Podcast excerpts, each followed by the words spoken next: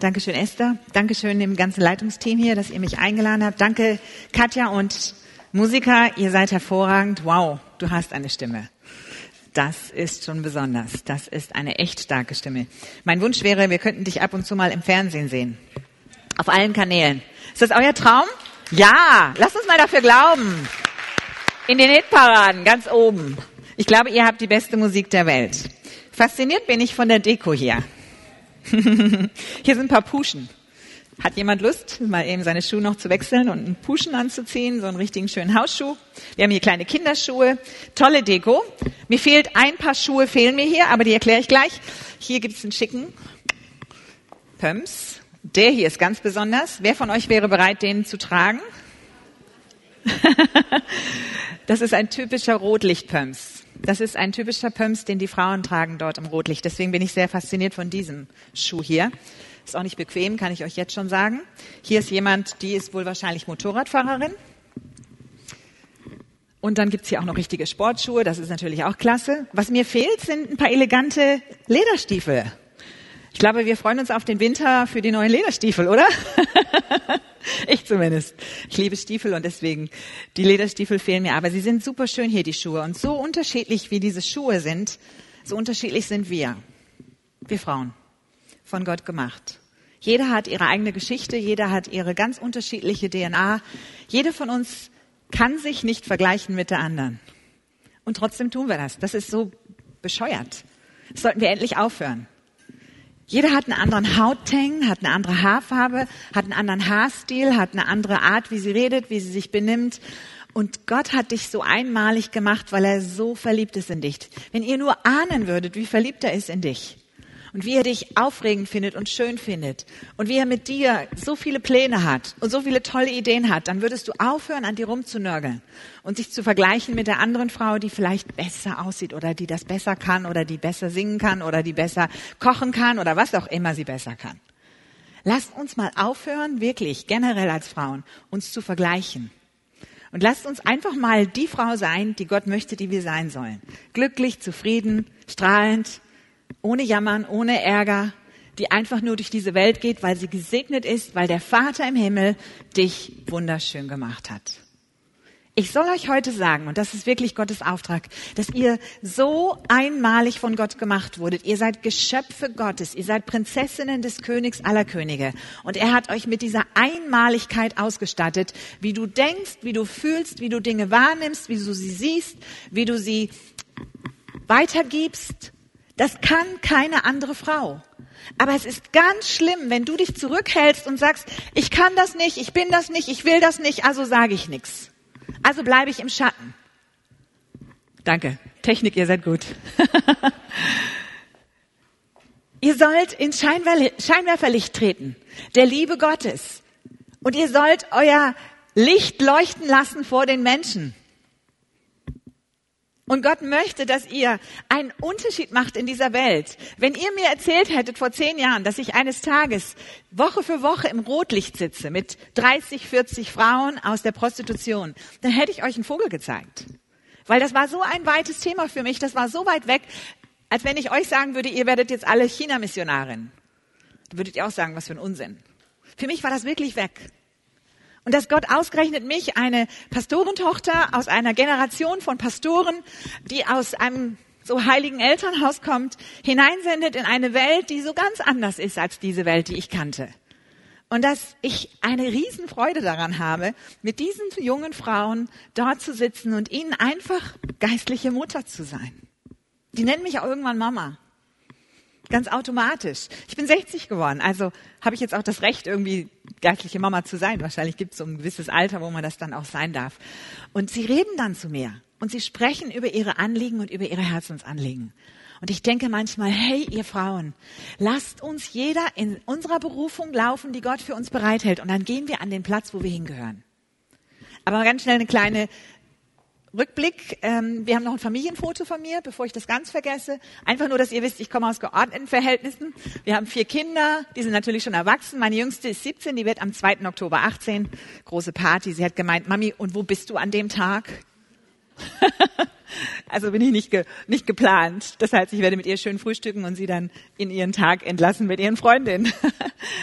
Wir haben Angelina ganz links, dann Victoria, dann Immanuel mit seiner Freundin Xenia, mein Mann Winfried, der gerade jetzt am Flughafen steht in Hamburg, den keiner abholt, der muss mit dem Bahn nach Hause fahren. Mein Sohn Simon und seine Frau Suvi, sie ist Finnin, die war Kindermädchen oder Au-pair-Mädchen bei uns und hat sich Hals über Kopf in meinen Sohn verliebt. Hätte ich auch. Der ist sowas von charmant, der ist sowas von aufregend. Und der ist so lieb und der liebt Jesus von ganzem Herzen und er ist auch in der Mission tätig und er macht die ganzen Grafikarbeiten für uns, für mich. Er hat gesagt, Mami, das ist, was Gott mir gezeigt hat. Ich soll dir das schenken, dass ich dir das Grafikdesign mache, damit deine ganze Linie von Mission Freedom wenigstens erkennbar wird und die Leute das wiedererkennen. Das sind alles so Sachen, die ich einfach nur als Geschenk empfinde, wenn Gott uns Menschen ins Weg führt, die er beauftragt, uns zu helfen. Und diese Menschen gibt es. Für dich auch. Für dein Leben. Und ich wünschte, ich könnte euch heute jedem Einzelnen zeigen, was Gott mit dir vorhat. Dann würdest du staunen über die Pläne Gottes. Die sind nämlich bereits fertig. Da gibt's nichts, was du noch bauen und basteln musst und irgendwie noch zusammen managen musst, sondern Gott hat schon feste Pläne für dein Leben. Er will dich hineinführen in den Plan, den er für dich hat. Und der ist aufregend, der ist groß und der ist gewaltig, weil dieser Gott, der dich so sehr liebt, so gewaltig ist. Ich habe euch einige Bibelworte mitgebracht weil ich entdeckt habe, wir leben in einer Zeit, wo die Medien so stark sind, wo der Einfluss der Medien so stark ist, wo die Informationenflut so riesig ist, dass wir überwältigt sind von Informationen. Und wir müssen es lernen, und das ist mein erster großer Schlüssel für euch heute hier, dass wir die Medien abschalten, ausmachen, das Handy mal ruhig stellen, das geht ja so ein Knopf da, und dass wir mal wieder das Wort Gottes lesen, weil das Wort Gottes das einzige ist, was uns durchführt durch diese Zeit. Wenn du dich nur von den Informationen dieser Welt im Augenblick näherst, wirst du irgendwann richtig konfus werden und du wirst ziemlich deprimiert werden. Weil es gibt so viele negative Nachrichten. Dann gibt's wieder da einen Anschlag, dann ist wieder da jemand umgekommen, dann wird da wieder etwas passieren und da passiert was. Und Gott hat eigentlich alles in seiner Hand. Und er möchte, dass du das weißt. Und ich habe angefangen, allen Frauen, die ich in irgendeiner Form zu Jesus führen darf, beizubringen, fangt an, die Bibel auch wieder auswendig zu lernen, Kapitel für Kapitel.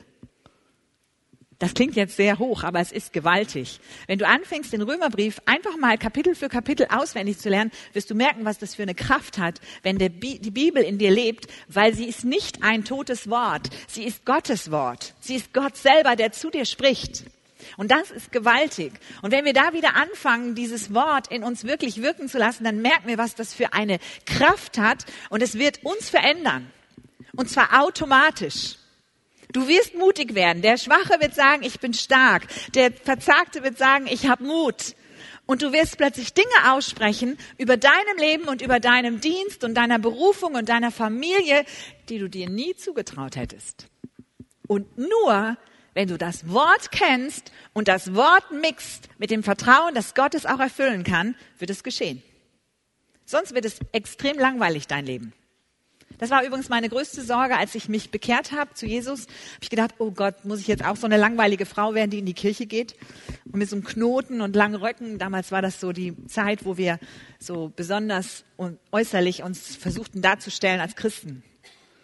Und ich habe gedacht, oh nee, das ist so schräg muss ich ja jetzt auch so fromm immer in die Kirche laufen und muss ich da jetzt jeden Sonntag sitzen und immer nur alles machen, was die da sagen und so. Das war überhaupt nicht das, was Gott an mein Herz gelegt hatte.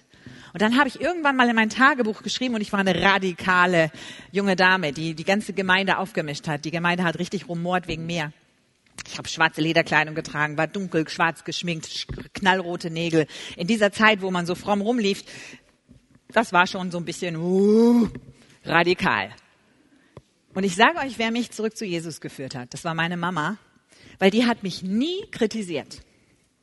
Und ich wusste, ich stehe jeden Tag auf ihren Zehenspitzen. Ich wusste, dass diese fromme Frau, die sich auch so kleidete, weil sie glaubte, man muss sich anpassen, dass diese Frau eigentlich aufschreien müsste und sagen, Mädchen, wie siehst du aus? Wir sind Pastoren, du hast dich doch zu fügen. Was sagt denn die Gemeinde? Und das hat sie nie gesagt. Und jeden Sonntag, wenn ich in die Gemeinde ging, war mein Papa, der war der Pastor und hat gesagt, und Mädchen, du hast bei uns zu erscheinen, solange du an meinem Tische sitzt.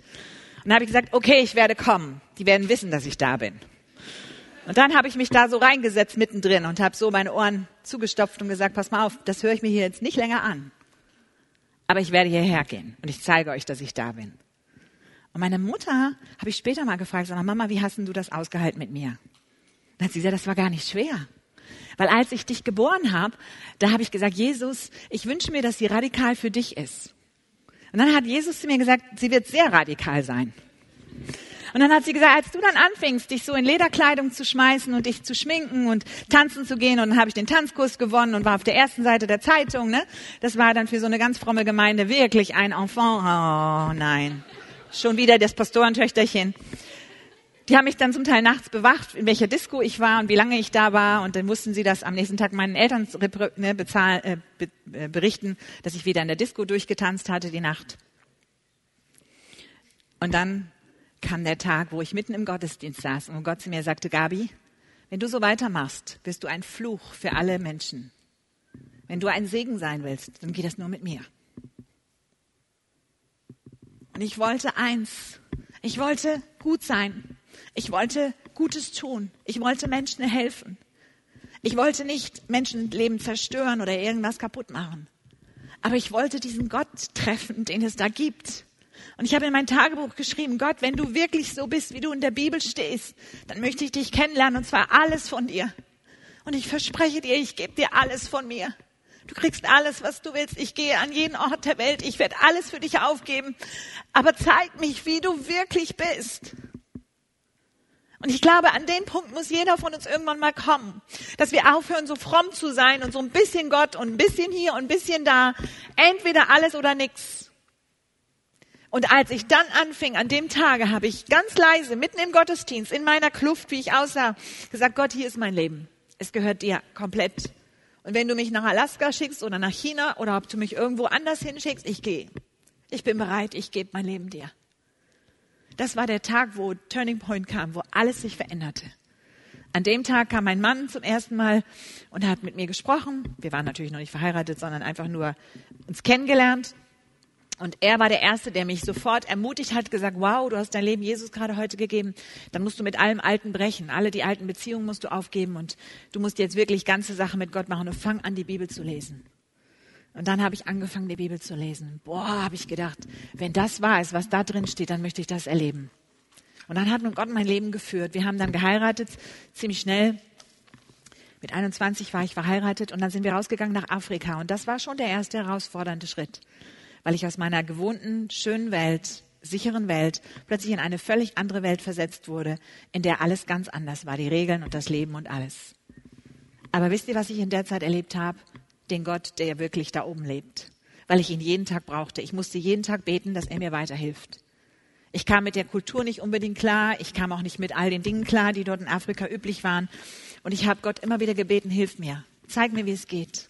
Zeig mir, wie man alles isst ohne dass man das Gesicht verzieht. Auch Schlangen und Ratten und was wir alles gegessen haben, weil wir, uns wurde ja vieles auch vorgesetzt, wenn man in die Dörfer kam und wenn man mit den Menschen über Jesus redete, dann haben sie ja immer zum Essen eingeladen. Und da durftest du nicht immer fragen, was ist da drin. Und dann hast du, ein, dann hast du wirklich gebetet. Das ist dann nicht so ein Gebet wie, lieber Herr, danke für das Mittagessen, sondern da hast du gesagt, Herr, wenn da irgendwelche Keime sind und irgendwelche Viren, bitte töte die jetzt alle, damit ich das Ding hier überlebe. Und das hat Gott getan. Und ich bin jetzt 40 Jahre im vollzeitigen Dienst. 40 Jahre Gott erlebt. Ich habe tausende von Heilungen gesehen. Ich habe gesehen, wie ganze Städte sich bekehrt haben, wie ganze Städte zu Jesus gekommen sind, wie muslimische Städte sich komplett verändert haben und gläubig geworden sind. Ich weiß, dass Gott alles kann. Und dann 95 kam ich zurück nach Deutschland. Und das war für mich die größte Herausforderung, weil ich gesagt habe, Gott, ich möchte, dass die Deutschen verstehen, wer du bist. Es ist ganz leicht, Ausländer zu Jesus zu führen, habt ihr vielleicht schon gemerkt. Aber wenn du einen Menschen, der hier in diesem Lande aufgewachsen ist, mit all dem intellektuellen Wissen, mit all dieser Skepsis und Kritik und was alles so im Herzen der Deutschen ist, wenn du dem erzählen möchtest, wer der lebendige Gott ist, dann musst du wissen, dass du weißt, dass du weißt, dass du weißt, dass Gott lebt. Sonst wird er dich ganz schnell in den Boden fahren und sagen, hey, das geht doch alles nicht, das funktioniert alles nicht. Aber Gott funktioniert hier. Gewaltig. Wenn wir ihm vertrauen. Fangt an, die Bibel zu lesen und ihr werdet erkennen, was da für ein Schatz ist. Und übrigens, die ganzen Informationen, die ihr gerade braucht für die heutige Zeit, stehen auch da drin. Die sind gar nicht so weit weg. Und ich erlebe, wie Gott mich in letzter Zeit immer wieder in die Offenbarung führt und mir zeigt, pass auf, lies, was da steht. Da steht vieles, was die Zukunft betrifft. Und ich will es dir erklären. Und Gott ist der beste Lehrer. Du darfst ihn alles fragen. Er ist immer noch der Rabbi, der Lehrer. Und du darfst zu ihm kommen, jeden Tag, und kannst ihn fragen, ich verstehe das nicht, ich verstehe die Schriftstelle nicht, ich verstehe das nicht. Wie funktioniert das? Eine der wichtigsten Fragen hatte ich, wie funktioniert Ehe? Weil ich hatte kein gläubiges Paar gesehen, das wirklich so händchenhaltend, ne? nach 40 oder 30 Jahren Ehe immer noch so händchenhaltend durch die Gegend zieht und wirklich verliebt ist. Also ich habe ganz viel Fromme gesehen, ne? Die haben ganz brav am Sonntag zusammen in der Kirche gesessen und man wusste, oh, wenn du bei denen zu Hause bist, dann knallt's. Die, die haben eigentlich mehr Streit, als dass sie freundlich sind miteinander. Da habe ich gesagt, Gott, sag mal, wie sollte das Ding denn eigentlich funktionieren, diese Ehe? Ich bin da nicht dafür, wenn ich das machen muss, wenn das bis zum Ende halten soll und das funktioniert nicht. Und dann hat Gott mir eine ganz einfache Antwort gegeben. Er hat gesagt, ich möchte dir erklären, wie es funktioniert. Und das steht auch in der Bibel, aber manchmal ist es einfacher, wenn Gott einem das auf dem kurzen Wege macht. Und er hat gesagt, Gabi, zwei Dinge. Das erste, den Mann, den ich dir jetzt gebe, das ist das größte Geschenk, was du je von mir bekommst. Ich werde dir nie was Besseres geben. Und diesen Mann, den hast du zu ehren und zu achten alle Tage seines Lebens. Wage es nicht, gegen ihn, über ihn oder hinter seinem Rücken zu reden, sondern achte ihn und ehre ihn und liebe ihn. Und du wirst glücklich sein vom ersten Tag bis zum letzten Tag deines Lebens. Ihr Männer, könnt ihr mal einen Amen sagen? es ist wirklich so. Und Leute, mein Mann ist so unterschiedlich zu mir, da gibt's nichts Schrägeres. Also da hat der liebe Gott sich was Besonderes ausgedacht. Mein Mann ist der Sparer der Nation, ich bin Ausgeber der Nation. Mein Mann ist liebt Afrika und alles, was nicht so okay ist und ich bin so ein Luxusmädchen. Fünf-Sterne-Hotel und alles, was der schöne Service bietet. Also wir sind wirklich so unterschiedlich, wie man sich das nicht mehr besser noch dramatischer malen könnte. Und wir dürfen seit 38 Jahren eine glückliche Ehe führen, weil ich mich an diese zwei Regeln ganz ernst gehalten habe. Immer wenn ich meinen Mann nicht verstanden habe, habe ich gesagt, shut up, girl. Das ist das beste Geschenk, was Gott für dich hat.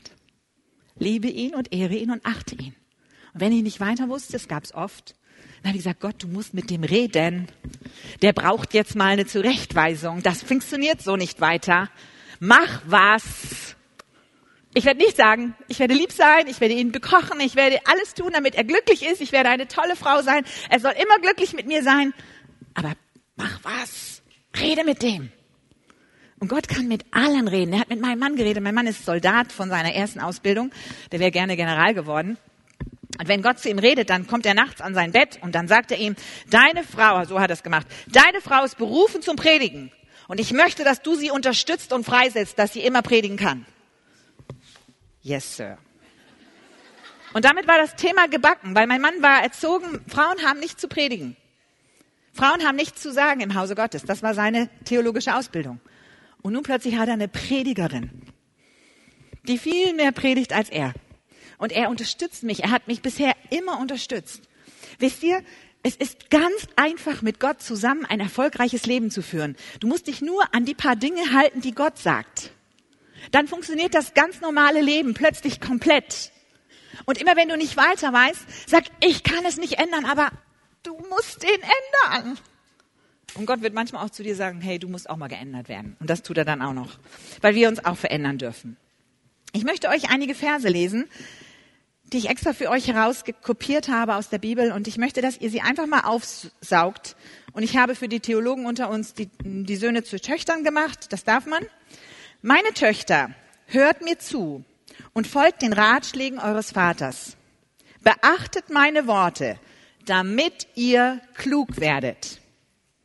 Denn was ich euch lehre, ist gut. Darum haltet daran fest. Und ich möchte euch sagen, in dieser heutigen Zeit, die Zeiten werden noch schlimmer werden. Wir sind noch nicht am Ende der Wehen. Wir werden in diesen Wehen noch einiges an Leid erfahren.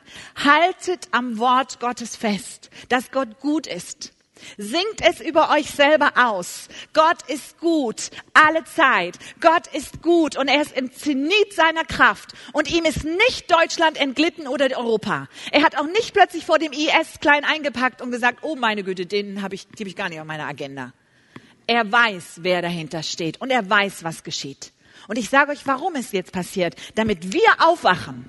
Weil es ist unsere Stunde, die jetzt kommt Unsere Stunde, dass wir aufstehen und dass wir Jesus Christus verkündigen, einer Welt, die immer mehr in Angst versinken wird. und in unglaublichen Katastrophen. Und es ist deine Aufgabe, den zu kennen, der deine Seele liebt, der dich geschaffen hat in seinem Ebenbild. Du sollst leuchten und angeleuchtet werden von seiner Liebe in eine Welt, die dunkel ist. Und Jesus sagt, versteckt euch jetzt nicht. Hebt eure Häupter, denn eure Errettung ist nah. Und Gott hat unglaubliche Voraussetzungen für euch geschaffen. Er will, dass ihr in der Politik seid, in der Wirtschaft, dass ihr an wichtigen Stellen seid, dass ihr in die Charts kommt, dass eure Lieder, eure Musik ausgestrahlt wird über den Äther, über die ganzen Medien, die wir jetzt im Augenblick haben. Gott hat das vorbereitet für uns. Deswegen bereite dein Herz vor, dass du nicht verletzt bist und mimosenhaft dich zurückziehst, sondern sagst, egal wie stark der Wind wird, ich stehe auf und ich singe zu seiner Ehre. Ich weiß nicht, ob ihr die Geschichte kennt von der Hillsong Band. Als die ganz, eine ganz normale Band waren in einer normalen kleinen Gemeinde, hat Gott eine Prophetie gegeben, ihr werdet weltweit Musik machen. Eure Lieder wird man über die ganze Welt singen. Und die da Darlene Check, die ich persönlich kenne, hat dann mal gesagt, habe ich angefangen zu üben mit meiner Band und es wurde immer schlimmer. Die haben immer weniger richtig gespielt und ich, sie sagt, ich bin manchmal im Boden versunken. Und heute kennt fast jeder Christ auf der Welt die Hillsong-Lieder. Sie sind weltweit gegangen. Und sie wurden sogar im CNN, in diesem Nachrichtensender, vor den Hauptnachrichten immer abgespielt als heilende Musik. Und ich fand das so genial. Dass die Leute einfach diese Musik bestellen konnten als heilende Musik. Die Menschen spüren, was gut ist. Sie suchen, was gut ist. Haltet fest an dem, was ihr gelernt habt. Denn als ich noch als Tochter bei meinem Vater war, zärtlich geliebt von meiner Mutter und ihr einziges Kind, da sagte mein Vater zu mir, Nimm dir meine Worte zu Herzen, befolge meine Gebote und du wirst leben. Und darum geht es. Geistlich fit und jung bleiben heißt, Gottes Leben in dir zu haben. Und dieses Leben hat eine Kraft, eine Energie, dass selbst eine ältere Dame keine, kein einziger Moment müde wird, weil sie weiß, Gott lebt in ihr. Und da gibt es kein Alter, da gibt es nicht jung und alt. Ihr, jeder von euch darf diese Kraft Gottes in sich tragen. Der Heilige Geist ist ausgegossen in unsere Herzen, damit wir erfüllt sind vom Leben Gottes. Gott sagt immer wieder, ihr sollt leben und leben und volles Genüge haben. Es soll euch gut gehen. Ihr sollt so viel Leben haben, dass ihr morgens aufsteht, wie wir es gesungen haben, und ihr werdet wach geküsst vom Sonnenstrahl, der aufgeht. Jedes Mal, wenn die Sonne scheint, das ist ein Kuss für mich. Und ich erlebe, wie Gott tatsächlich mitten an so ganz komischen grauen Tagen plötzlich den Himmel aufreißt und bang knallt die Sonne in mein Gesicht und ich sage, danke Daddy für den Kuss, den du mir gerade gibst. Danke, dass du so nah bist. Danke, dass du mich so persönlich kennst. Danke, dass du mich so sehr liebst, dass es für dich wichtig ist, dass ich hier nach Wiedenest gehen soll und dass ich erzählen soll, wie groß du bist. Danke, dass ich schwärmen darf von dir. Mein Vater hat alle Macht im Himmel und auf Erden. Ihm gehört alle Sterne und Gestirne. Und wenn ihr da nur mal reingeht in die Astronomie, dann flippt ihr aus. Man entdeckt immer wieder neue Sterne. Es gibt Millionen von Sternen, Millionen von Straßen und was es alles da oben gibt und Gestirne. Und er hat sie hingesetzt für uns. Es ist sein Reich und wir leben in seinem Reich hier auf Erden. Er will, dass wir sein Reich verkündigen, wo immer wir gehen. Und dazu musst du nicht irgendwie was Großes tun, sondern tu das, was er dir gesagt hat. Wenn du dich um deine Schwiegermutter kümmern sollst, dann kümmere dich um sie. Wenn du dich um deine Kinder kümmerst, wenn du kleine Kinder hast, dann ist das deine höchste Aufgabe. Dann denk nicht, du musst auf die Bühne. Das ist Stress. Weil deine Kinder brauchen dich. Die Zeit kommt, wo sie wieder so selbstständig sind, dass sie sagen, Mama, du kannst gehen, tschüss, der Babysitter ist cool. Bei dem kriegen wir ein bisschen mehr Cola und Eis und Pommes als bei dir. Und dann bist du wieder frei und dann darfst du dienen. Jede Phase deines Lebens, die Gott dir gegeben hat, ist wichtig für die Berufung, die er dir gegeben hat. Jede Phase. Nimm dir meine Worte zu Herzen, befolge meine Gebote und du wirst leben. Jetzt Vers 5. Lerne weise zu sein. Schule deinen Verstand. Vergiss meine Worte nicht und lass sie nicht außer Acht. Und das ist, wo der Trick des Feindes gerade massiv ansetzt. Er will, dass wir nicht mehr Zeit haben für Gott. Dass wir ganz viel Zeit haben für unsere anderen Beschäftigungen und Sorgen und Nöte Und eigentlich möchte Gott, dass wir Zeit haben für ihn. Und da musst du dich richtig freischaufeln in dieser heutigen Zeit, um diese Zeit mit Gott zu genießen. Aber das Geniale bei unserem Vater ist, du darfst es den ganzen Tag. Es gibt keine gewisse Zeiten, ne, wo er sagt, jeden Morgen um fünf musst du aufstehen und dann beten. Nein, für die Langschläfer, die dürfen ausschlafen. Und die anderen, die dürfen Gott ganz früh genießen und dann kann man ihn am Nachmittag genießen. Ich gehe gerne spazieren oder walken und dann andere können ihn spät abends genießen. Jeder darf Gott genießen. Aber fang wieder an. Deine Liebesbeziehung muss so heiß sein, dass du das Bedürfnis hast, Gott zu sagen, wie sehr du ihn liebst. Und er hat das Bedürfnis, den ganzen Tag dir zu sagen, ich bin so was von verliebt in dich. Ich möchte dich überschütten mit Gesundheit, überschütten mit Weisheit. Ich möchte dir Kraft geben ohne Ende. Du sollst leben und nicht überleben. Und einige von euch, ihr überlebt immer nur so. Das heißt, ihr schafft es immer so von einem Termin zum nächsten. Und alles ist zu viel. Gott möchte, dass du in den Tag gehst, entspannt, voller Gewissheit. Er regelt den Tag. Lerne weise zu sein, schule deinen Verstand, vergiss meine Worte nicht, lass sie nicht außer Acht, bemühe dich immer um Weisheit, denn sie wird dich beschützen. Liebe sie und sie wird dich bewahren. Jetzt muss ich mal ganz kurz einen Schlenker machen in meine Arbeit, Rotlicht. Diese ganze Arbeit, Frauen aus der Zwangsprostitution zu holen, also Frauen, die gezwungen werden, etwas zu tun, was sie nicht wollen, ist hochgradig teuflisch und mit einer Riesenmafia umgeben. Das heißt, das sind hochkriminelle Menschen, die in unserem Lande sind, die hier nicht davor scheuen, auch jemanden einfach umzubringen und einen fiktiven, fiktiven Unfall herbeizuführen, meinetwegen zwei Autos plötzlich vor dir zusammenfahren und du rast da rein, bumm, und tot bist du. Das ist alles in diesem Bereich ohne weiteres möglich. Du kannst diesen Bereich nur angstfrei betreten, wenn du weißt, dass dein Vater dich gesalbt hat und du gerade mit ihm eine Begegnung hattest. Dann gehst du mit so einer Brust da rein und denkst, ihr Kerle, wenn ihr wüsstet, wer mit mir hier gerade kommt. Und ich fühle mich persönlich keinen Moment beängstigt. Und ich begegne diesen Zuhältern persönlich. Also ich rede mit denen. Ich fühle mich keinen Moment nicht mal von denen berührt, weil ich gehe in der Salbung meines Gottes. Ich fühle mich wie so eine Teflonpfanne. Die können machen, was sie wollen, die kann nicht ran. Das prallt ab. Aber ich weiß, ich stehe hier, weil mein Vater im Himmel super mega stolz auf mich ist, dass ich es wage, bis ins Rotlicht zu gehen, bis zu den Türen dieser Männer, bis in die Wohnung, wo die Frauen gehalten werden. Und er sagt, geh, ich bin mit dir. Und wir erleben, dass wir keine Bedrohung erleben. Wir erleben, dass die Typen verschwinden, schneller als uns lieb ist. Wir erleben, wie die Frauen rausgebracht werden, aber nur, weil wir in dieser Salbung, in dieser Berührung des lebendigen Gottes gehen. Und Leute, das macht so einen Spaß, das könnt ihr euch gar nicht vorstellen. Unser Team, ich habe zwei von meinem Team hier, die wissen das. Wir haben so einen Spaß. Wir sprechen jeden Tag von den Wundern Gottes. Wir haben jeden Tag eine Zeit, wo wir uns zusammentreffen, eine Stunde und wo wir Jesus nur begeistert anbeten. Und sagen, wow, du bist der, der die Gefangenen befreit. Du bist der, der zerbrochene Herzen heilt. Du hast gesagt in deinem Wort, dass du die Verlorenen suchst und findest. Herr, wir müssen sie finden. Wo sind sie? Zeig uns den Weg. Geh mit uns dahin. Könnt ihr euch das vorstellen? Das ist so ein bisschen wie James Bond. Du hast einen Auftrag und dann wirst du gesandt und du hast jede Menge lustige Geräte, die du benutzen darfst. Du kannst mit dem Wort der Erkenntnis, mit dem Wort der Weisheit arbeiten, mit Prophetie. Du darfst mit diesen Worten arbeiten und ich sage dir, wenn du reingehst in so ein Bordell, das ist der dunkelste Ort in unserer Gesellschaft. Die Depressionen sind so massiv, die kannst du richtig schneiden. Und wenn du da reingehst als ein Verkündiger Jesu Christi, dann sagen die Leute, sag mal, was ist los? Wieso ist das jetzt hier plötzlich alles so friedlich? Und wenn du dann sagst, weißt du, deine Tochter in deinem Heimatland, die wird gerade von jemandem versorgt, die hat keine Schmerzen mehr. Woher weißt du das? Dass meine Tochter Schmerzen hat? Sag ich, weiß ich nicht. Aber Gott weiß das. Ich habe gebetet, dass Gott sich um sie kümmert. Versteht ihr? Du bist als Agentin Gottes unterwegs und du gehst zu denen, die keine Möglichkeit haben, dass sie Hilfe bekommen. Und davon gibt es ja nicht nur im Rotlichtmenschen.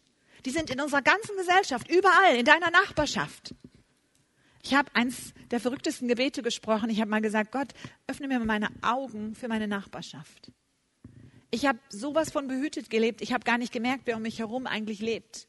Ich bin nett mit denen, ne? wir, wir grüßen uns und wir sind nette Nachbarn und wir grillen zusammen und all so ein Kram. Das ist Logo. Aber ich meine jetzt, was ist die Not? Was ist das wirkliche Problem meiner Nachbarn? Und dann habe ich gesagt, Gott, öffne mir die Augen. Oh Leute, ich bin sowas von erschrocken. Gott hat mir die Augen wirklich geöffnet. Ich kann in eine fremde Stadt fahren und ich sehe sofort, wo die Bordelle sind, wo die Rotlichtviertel sind, wo die Wohnungen sind und diese Dinge. Ich sehe die Frauen, die die meisten Menschen gar nicht sehen. Einfach weil Gott meine Augen geöffnet hat für eine Welt, in der ich normalerweise nicht zu Hause bin. Und du darfst mit dieser Gewissheit gehen, wenn er dir die Augen öffnet für das Elend, dass er dir auch die Salbung gibt, damit das behoben wird. Und gestern hat eine von den Streetworkerinnen gesagt, wow, die Gabi erzählt von so tollen Geschichten. Ja, weil ich einfach gehe mit der Erwartung, dass Gott tolle Geschichten macht. Ich gehe nicht dahin, um Nachmittag zu verbringen und irgendwie meine Zeit totzuschlagen, sondern ich erwarte, dass Gott ein Wunder tut. Und wisst ihr, ich bin so ein Anbeter von seinen Wundern. Ich sage, Gott, du kannst doch alles. Du sagst in deinem Wort, der Glaube ist versetzt Berge und wer glaubt, dem ist alles möglich. Hey, ich bin bereit heute. Was willst du tun? Was willst du tun? Welche Wunder dürfen wir heute sehen? Dürfen wir eine Heilung sehen, eine Befreiung? Können wir eine Frau rausholen? Können wir, dass die Täter heute nicht da sind und die Frau raus kann? Herr, was willst du tun? Fang mal an, Gott in dein Leben so bewusst hineinzunehmen, dass er handeln darf. Und das tut er nicht nur im Rotlicht und in der Arbeit, sondern das tut er auch in deiner Familie. Erwarte, dass er bei dir Wunder tut in deinem Hause. Und dazu braucht es ein paar Regeln von deiner Seite. Das eine ist, lies das Wort, glaube dem Wort, schule deinen Verstand, bemühe dich um Weisheit, dann wird sie dich beschützen, liebe sie und sie wird dich bewahren. Weisheit zu erwerben ist das Wichtigste im Leben und alles, was du hast, setze dafür ein, Verstand zu erwerben. Wenn du die Weisheit ehrst, wirst du Anerkennung erlangen, liebe sie und sie bringt dich zu Ehren. Gott will, dass wir auch gesehen werden in der Gesellschaft und geehrt werden. Sie wird dir einen schönen Kranz auf dein Haupt setzen und dir eine prächtige Krone schenken. Meine Tochter, höre auf mich, befolge meine Worte, dann wirst du ein langes Leben haben. Das heißt, keine Attacke wird dich umbringen. Wenn du auf diesem Wege gehst, wird dich nichts aufhalten. Du wirst nicht stolpern, nicht stürzen. Alleine der Satz ist doch der Hammer. Wie viele von uns haben schon Situationen erlebt, wo unsere Ehe in die Krise geraten ist, vielleicht sogar geschieden wurde, wo deine Gesundheit plötzlich einfach erschüttert wurde? Und jetzt sage ich dir mal etwas, was dich herausfordern wird. Gott hat das zugelassen, damit du dich wieder an ihn wendest. Damit du sagst, Gott, ich brauche dich. Ich brauche dich in meinem ganzen Leben. Ich brauche dich für meine Gesundheit, ich brauche dich für meine Ehe, ich brauche dich für meine Kinder, ich brauche dich für meinen Dienst, ich brauche dich überall. Zeige mir, was ich ändern muss, damit du wieder durchkommst in meinem Leben. Weil er sagt an einer weiteren Stelle weiter unten, dass er uns heilt. Das ist seine Verheißung. Und dass er will, dass wir geheilt sind. Denn sie schenken jedem diese Weisheit, der ihren Sinn versteht, Leben und Gesundheit. Vor allem behüte dein Herz. Das ist aus Sprüche, ne? Denn dein Herz beeinflusst dein ganzes Leben. Behüte dein Herz. Und da möchte ich jetzt mal zwei Dinge zu sagen. Das Herz hat eine ganz phänomenale Konstruktion. Das Herz pumpt und gibt deinem Körper Leben und Austausch. Und wenn dein Herz verstockt wird oder wenn dein Herz müde wird oder wenn du wütend wirst, blockierst du den Austausch aller Lebensfunktionen. Und deine Widerstandskraft wird aufhören zu fließen, dein Leben wird aufhören zu fließen, deine Freude, deine Energie, alles hört auf. Deshalb ist es so wichtig, dass wir in unserem Herzen in Vergebung leben, im Frieden, dass wir Leuten sofort vergeben, die uns Böses tun. Wie kann man das? Das ist nicht leicht. Ich bin zwischendurch mal von den Medien verfolgt worden, weil ich über Kinderpornografie und Kinderprostitution gesprochen habe in der Öffentlichkeit und das ist ein No-Go, ein Thema, das nicht gerne gehört wird. Und dann haben sie angefangen, versuchen, Fehler zu finden in meinem Leben und haben mir dann untergeschoben, dass ich eine Geschichte selber konstruiert hätte, ausgedacht hätte. Und ich habe gedacht, hey Leute, wenn man in dem Bereich tätig ist, dann denkst du dir doch nicht noch zusätzlich eine Geschichte aus. Du willst doch, dass die Wahrheit ans Licht kommt. Aber wenn du da hineingerätst, dann kannst du plötzlich nicht mehr dich wehren. Das ist eine unglaubliche Macht, die über dir ausgeübt wird. Und du wirst wie erschlagen von den Medien. Das ging über Wochen, dass die Medien jeden Tag Schlagzeilen hatten in den Zeitungen bei uns im Norden. Frau Wendland lügt, Frau Wendland betrügt, Frau Wendland hat angebliche Huren in ihrem Haus und alle möglichen Geschichten. Und das sind Momente, wo du wirklich erschüttert wirst in deinem tiefsten Glauben und deinem Gefühl. Und wo du das Gefühl hast, ich muss mich wehren. Und dann kamen auch Anwälte, haben gesagt, wir wollen Ihnen helfen. Und dann hat Gott zu mir gesprochen. Und er hat gesagt, Gabi, das ist ein Feuer, was ich zulasse in deinem Leben, dass alles wegbrennt, was nicht von mir ist. Weil ich möchte, dass du am Ende nur noch übrig bleibst, was von mir ist. Mein Stolz, meine Selbstverteidigung, meine, mein Recht auf Recht in Deutschland, das musste ich niederlegen und sagen, Jesus, ich gebe es dir zurück. Ich verteidige mich nicht. Und dann kam diese Reporterin, die mich die ganze Zeit verfolgt hat, und sie hat mich richtig aggressiv angemacht. Und dann musste ich in meinem Herzen ihr vergeben, weil ich wusste, jetzt entscheide ich über die Zukunft meines weiteren Lebens. Ich kann mich jetzt zurückziehen und sagen, ich lasse mich nicht länger so fertig machen. Ich will mir das nicht noch länger antun. Ich führe wieder mein schönes Privatleben, weil das ist wesentlich einfacher. Nur Privatleben ist ganz easy. Wenn du in die Öffentlichkeit trittst, dann bist du plötzlich im Feuer. Oder ich habe gesagt, Jesus, wenn das dein Plan ist und du hast es gesagt, es ist dein Plan, dann sage ich ja dazu dann sterbe ich jetzt. Und ich bin tatsächlich einen Morgen in den Supermarkt gegangen, großer Supermarkt, und ich war wieder mal auf der Frontseite der Tageszeitung und ich sah, wie die Kunden sagten, das ist die Frau. Und da habe ich gedacht, heute ist mein Tag des Sterbens. Heute stirbt Gabi Wendland. Punkt. Ich werde mich nicht verteidigen, ich werde mich nicht mehr beleidigt zurückziehen, ich werde jetzt hier nicht meine Schnute ziehen, ich werde auch nicht sagen, es ist alles nicht richtig. Ich werde sagen, Jesus, wenn das dein Weg ist mit mir, ja, ich sterbe jetzt. Und an der Kasse habe ich gesagt, so, und jetzt ist Schluss der Beerdigung. Jetzt gehe ich hier raus und ich bin frei. Und das war wirklich so. Ich war frei danach. Mir war das wurscht, was man über mich gesagt hat, weil ich gesagt habe, Gott kennt mein Herz. Er weiß, wer ich bin. Und wenn er alleine es weiß, das ist entscheidend. Und nicht, was die Medien und die Menschen über mich denken. Und es gibt so Momente, wo du dich entscheiden musst. Will ich vergeben und frei sein oder will ich wütend bleiben und verbohrt werden und immer ärgerlicher werden? Und dann habe ich angefangen, für diese Menschen zu beten, die mich verfolgen. Und das hat mich freigesetzt. Und dann habe ich gesagt, Jesus, das größte Geschenk, was du mir machen kannst, und das sage ich in der Öffentlichkeit, ist, dass diese Reporter, die mich jetzt so verfolgen, dich erkennen. Dann hat sich der ganze Krieg gelohnt. Wenn das passiert, wenn ich ihr eines Tages begegnen darf und darf, und sie kommt zu mir und sagt, kennen wir uns noch? Und ich sage, ja, ja, wir kennen uns. So wie bei Josef. Und ich danke dann, ist okay. Und sie sagt, ich habe Jesus erkannt ich folge ihm jetzt auch nach. Manchmal müssen wir so einen Weg gehen. Wähle den geraden Weg und halte unbeirrbar daran fest. Weiche nicht von diesem Wege ab und folge nicht dem Bösen. Was sind die Schlüsse, dass wir geistlich fit bleiben? Das erste auf jeden Fall das Wort Gottes. Lies es, inhalier es, sprich es über dir aus und deiner Situation. Kleb dir deine Bibelverse überall hin und rezitiere sie, sprich sie aus und sag Gott, du hast gesagt, mein Mann und mein ganzes Haus werden dir dienen. Ein zweiter Schlüssel, der absolut wichtig ist, dankbar bleiben für das Gute in deinem Leben.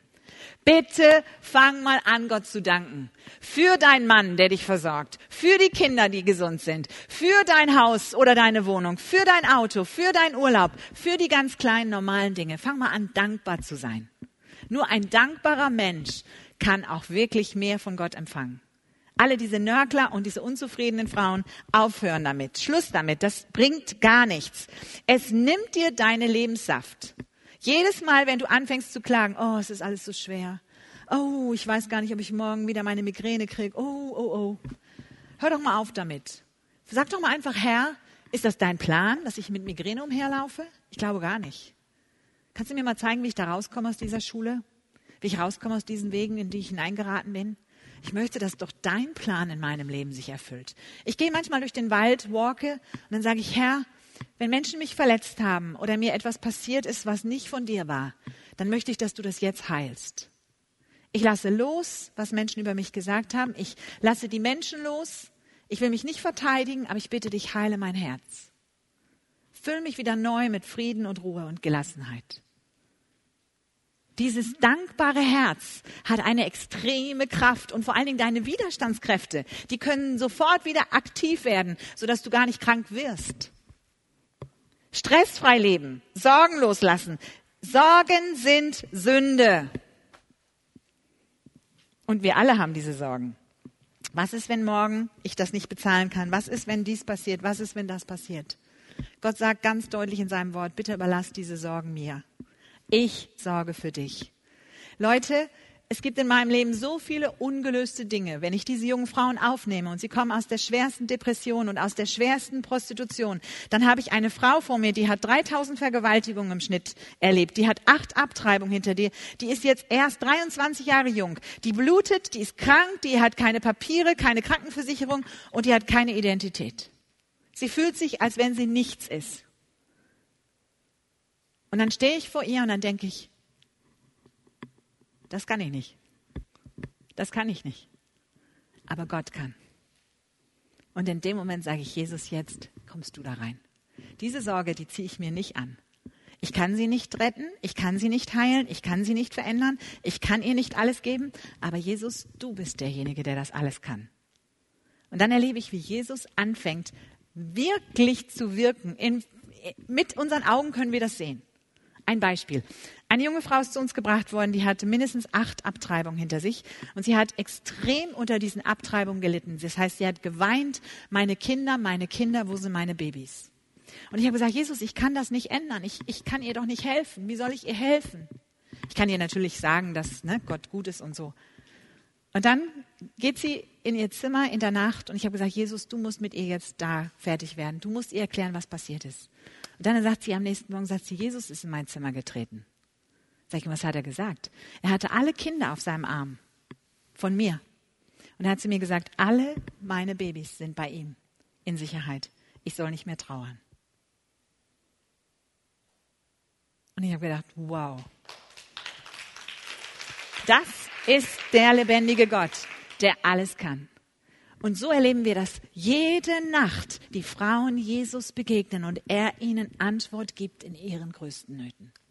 Und wie sie langsam aber sicher Heilung erleben, Befreiung erleben, Wiederherstellung erleben, Mut bekommen und die stärksten, powervollsten Frauen der Welt werden. Unsere erste haben wir jetzt vor einer Woche in die Bibelschule gegeben. Sie macht jetzt eine theologische Ausbildung, hat nie in ihrem Leben eine Schule besucht, hat nie in ihrem Leben schreiben und lesen gelernt, kommt aus einem armen Dorf im osteuropäischen Land, hat von zwölf Jahren an Vergewaltigung erlebt bis zu ihrem jetzigen Zeitpunkt, wo sie auf einem Straßenstrich hier in der Nähe von euch aufgegriffen wurde, weil sie gebetet hat, Gott, sende mir einen Christen, der mich hier rausholt. Hier im in der Nähe, nicht weit weg von euch, stand sie am Straßenstrich und hat gebetet, Gott sende mir jemanden. Sie war so fertig mit ihrem Leben. Und eine Frau ist vorbeigekommen, die gläubig war, die gemerkt hat, die junge Dame braucht was, hat ihr einen Becher Kaffee gereicht, hat gesagt, es ist kalt, mögen Sie ein bisschen was Heißes trinken? Ja.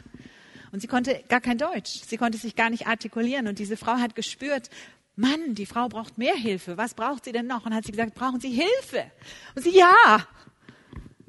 Und dann hat die Frau sie einfach mitgenommen, vom Straßenstrich, einfach in ein Büro gegangen und hat dann meine Nummer angewählt und hat gesagt, Frau, Frau Wendland, ich glaube, hier ist ein Fall für Sie.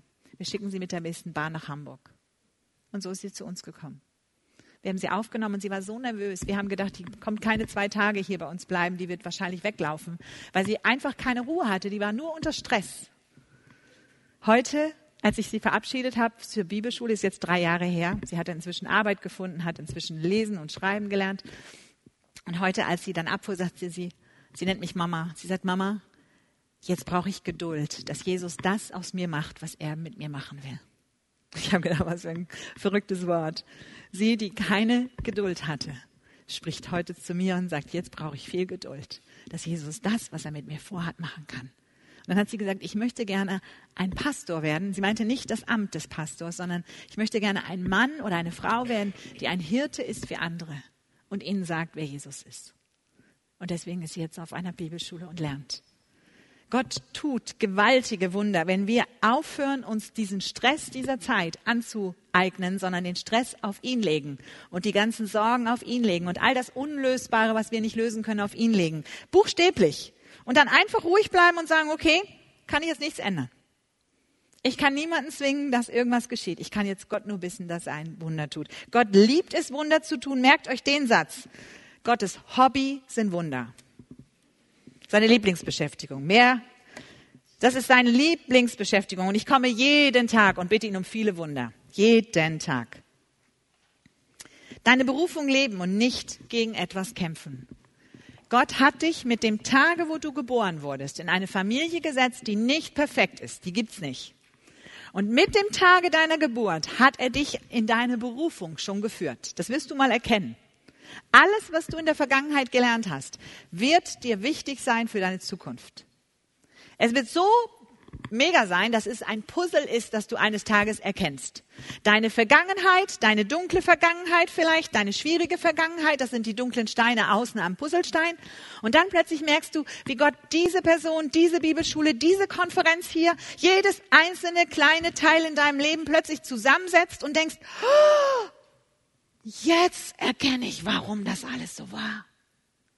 Alles, sogar die Scheidung, das Kind, was ich verloren habe, meine Depression, meine Psychiatrie, alles, was ich in meinem Leben irgendwo als Stein zu finden ist, hat einen Sinn für das ganze große Bild.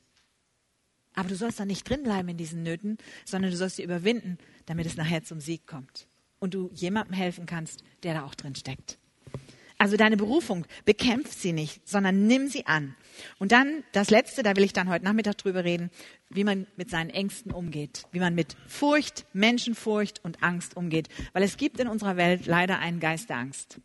Und ganz viele Menschen sind gefangen darunter und leiden megamäßig. Ich bin jetzt an meinem ersten Teil fertig.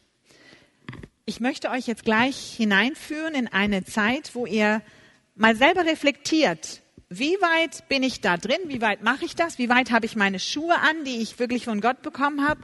Oder wie weit stehe ich noch so an irgendeiner Kreuzung und habe mich noch nicht entschieden, gehe ich da oder gehe ich da? Und ich möchte mal bitten, dass ihr diese Fragen mal kurz ranwerft an die Wand, diese Fragen der Reflexion. Genau, Reflexion auf den Vortrag von Gabi Wendland. Wie bleibst du geistlich fit? Wo spürst du, das tut dir gut? Das ist der Moment, wo du jedes Mal wieder fitter wirst. Was ist dein Schlüssel? Fühlst du dich eher überrumpelt oder darfst du dein Leben führen? Hast du das Gefühl, das Leben führt dich oder du darfst lenken?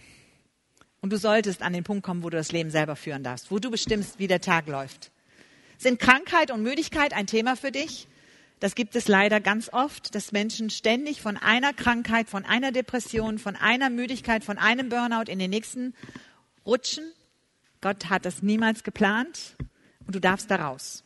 Und es ist möglich. Du kannst raus aus dieser Spirale der Krankheit und der Übermüdigkeit und über der, was immer in deinem Leben gerade so mächtig ist. Liest du das Wort Gottes? Warum oder warum nicht? Und was hält dich wirklich fit? Wenn ihr jetzt ganz mutig seid, dann benutzt ihr jetzt mal die Tischgemeinschaft, die ihr habt und sprecht darüber.